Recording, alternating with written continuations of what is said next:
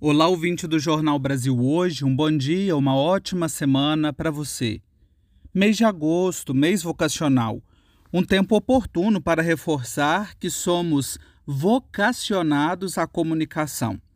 Nossa ação e atuação na comunicação não podem ser reduzidas à repetição de exercícios técnicos, mas só será verdadeiramente comunicação só será comunicação real quando for fruto do Espírito. E isso não é outra coisa senão resposta ao chamado que Deus nos faz. É fato que muitas pessoas, muitos grupos, começam as suas atividades eclesiais no fazer. E, de fato, a pandemia fez muitas comunidades eclesiais sentirem a necessidade da pastoral da comunicação. Muitas pessoas, até de maneira improvisada, começaram a fazer transmissões de missas, criar posts para as mídias sociais e foram se envolvendo nas circunstâncias impostas pela pandemia. Mas que caldo nós podemos extrair dessa situação? Não podemos ficar eternamente no improviso, no amadorismo e absortos na lógica do fazer. É aqui que surge um alerta.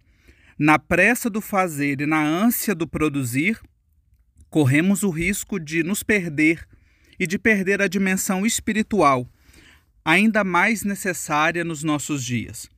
As atuais diretrizes da ação evangelizadora da Igreja no Brasil apontam que é preciso superar a ideia de que o fazer já é uma forma de oração. Este é um desafio a ser vencido por todas as pastorais, por todos os movimentos e a pastoral da comunicação corre o risco de se perder com facilidade diante do encantamento da técnica, das plataformas e das múltiplas possibilidades oferecidas pela comunicação digital. Esse pseudofascínio pode levar facilmente ao ativismo, que é uma tentação nos nossos tempos. E o grande risco, apontam as diretrizes, no parágrafo 55 é que os agentes de pastoral correm o risco de se esquecer da dignidade batismal, como verdadeiros sujeitos eclesiais, reduzindo-se a meros voluntários.